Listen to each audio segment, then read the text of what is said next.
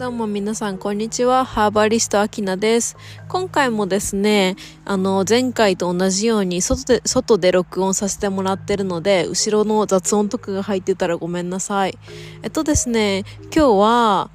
うん、双子座の満月でして、満月の1日前かなでして、えっと、太陽も、伊手座に入った、えっ、ー、と、11月の末に録音しております。なのでね、その2つの組み合わせっていうのは、どっちかというともう知的好奇心とか、研究とか、そういう風な方向に、なんていうのかな、人のエネルギーがいきやすくて、やっぱり何かを学びたい、知りや、知りたいっていうのにはちょうどいい時期なんですね。なので、まあ、それを、まあ、考慮しつつ、今回はね、医療先生術というものの基礎というか、なぜ私が医療先生術、メディカルアストロロジーを勉強して、その、そのチャートリーディングですね。まあ、西洋先生術がベースになってるんですけど、そのチャートリーディングっていうのをハーブのコンサルテーションでするのかっていうことについてお話ししたいと思います。まずですね、まあ、メディカルアストロロジーっていうのは、まあ、日本ではあまり馴染みのないタームだと思うんですけれども結局何をするのかっていうと西洋先生術のチャートですねを作ってそのチャートっていうのを読むことによって今の自分の患者さんのコンディションっていうもの自分の患者さんの病気の問題っていうのが結局どこから出てくるのかっていううんとね、答え合わせをするような感じで使うんですよね。まあその出生図って言って、あの、その患者さんの誕生日とか、うん、そうですね、誕生日、出生地、時間を入れたら、その人の生まれた時のチャートができるんですけれども、そこからその人の体調とかのコンディションとか、まあどういう風な、うんと体質を持っているのか、そして病気にどういう風に反応するのか、そしてまたどういうコンディション、どういう環境に行ったら体が壊しやすいのか、そういうものを出せるんですけど、それと、それに加えてもう一つあるのが、あのその、ネイタル出生図を出して、それと今の星の配置っていうのを組み合わせることによって、まあ、その2つのチャートを比べるんですけれども、その比べることによって、今の世界にあるこの地球に降ってくるエネルギーっていうのが、その人の体にどういう影響を及ぼしているのか、そしてそのエネルギーが及ぼされた結果、体にどういう症状が出るのか、そして精神面にどういう影響が降りてくるのかっていうのを、そのチャートを組み合わせることで見ることができるんですね。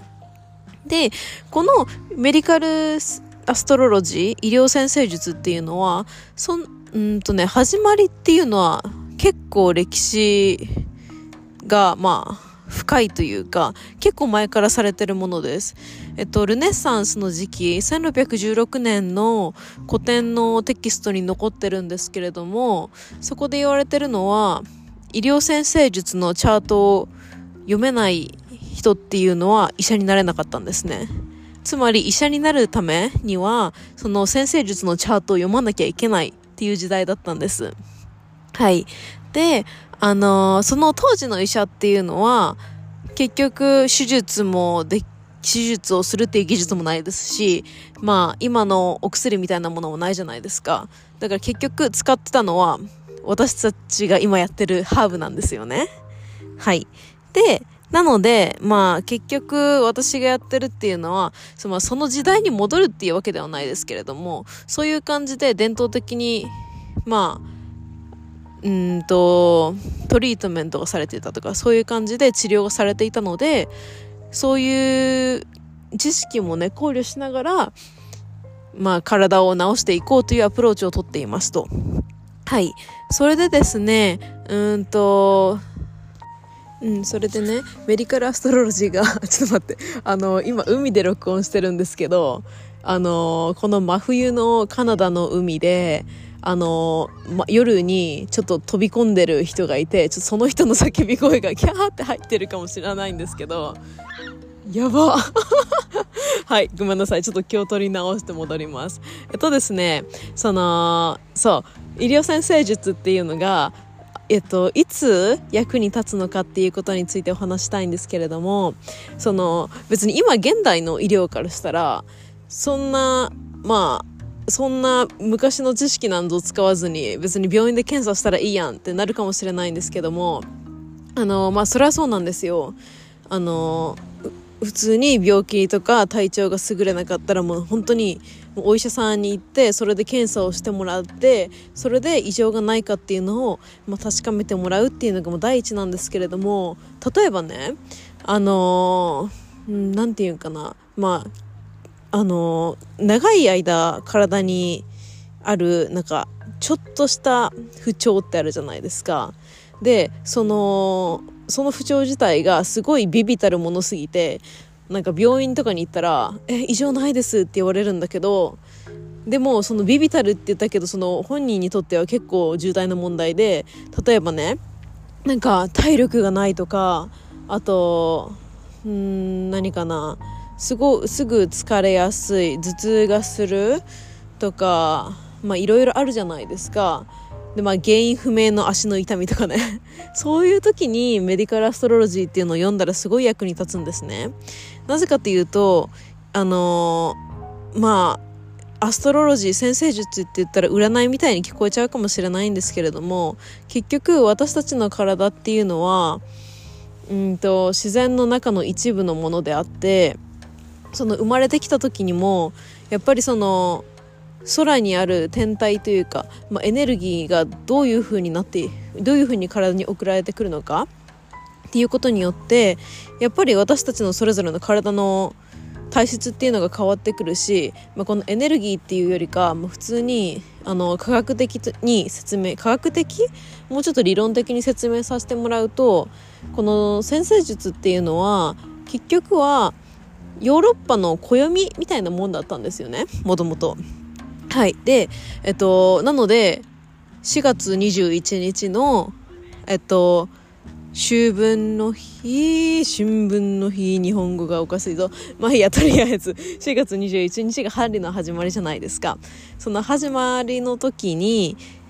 出てくるのがお羊座で、そのお羊座っていうのは何かを始めるエネルギー、それを何かの始めるエネルギーっていうのを自然界に置き換えたら、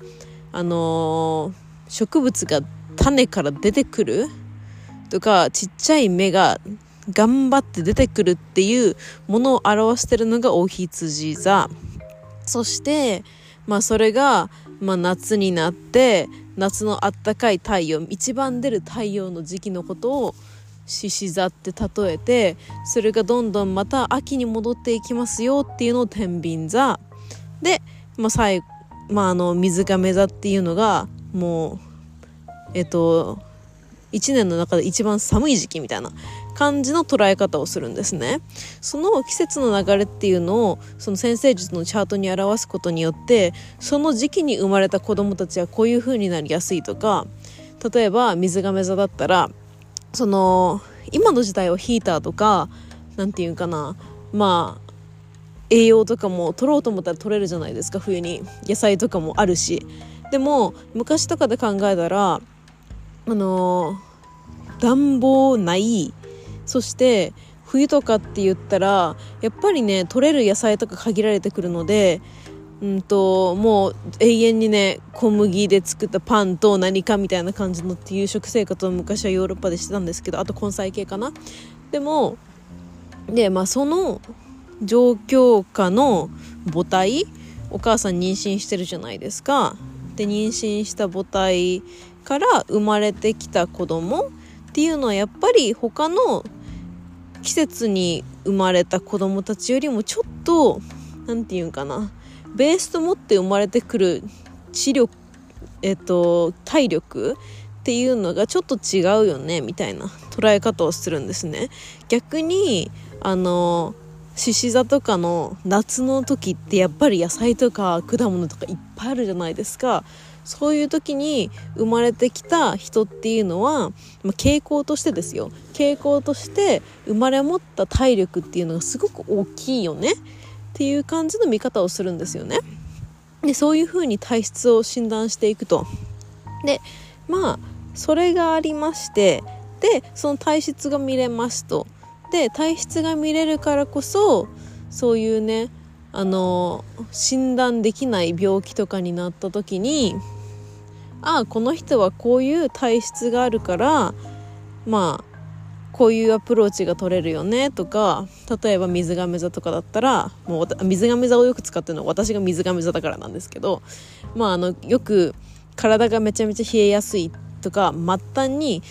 うんと血流が行きにくいっていうのが、まあ、水亀座なんですけれどもまあこの貧血症状みたいなとか体力がないって思われてるのは末端とかまで血が送り込めてないからだからまあ、血管が収縮しちゃってるよね。血管が収縮するとやっぱり栄養価っていうのも体の隅まで届かなくなるから体力っていうのがちょっと他の人たちに比べたらおなんか少ないよねみたいな。そんな感じで、えーと、医療先生術っていうののチャートを見てその人たちっていうのを治すアプローチを作れるんですね。はい。結局これが医療先生術なんです。でまあ私はハーバリストとしてこちらでカナダでね治療をしていてやっぱりどうしてもわからない問題とかって出てくるんですよね。そのハーバリストのこちらの立ち位置っていうのはうんとまあこそうですね。医者とかナチュロパス自然療法医とかを、まあ、いろんな治療をして結局どのうんと病院に行っても何の病気かわからない何で治らないかわからないっていうその最なんていうの最後というかまあそんな感じの人たちっていうのが流れ込んでくるのがハーバリスなんですけれどもやっぱりそういうのでもう私たちも医療的なね、まあ、血液検査の結果とか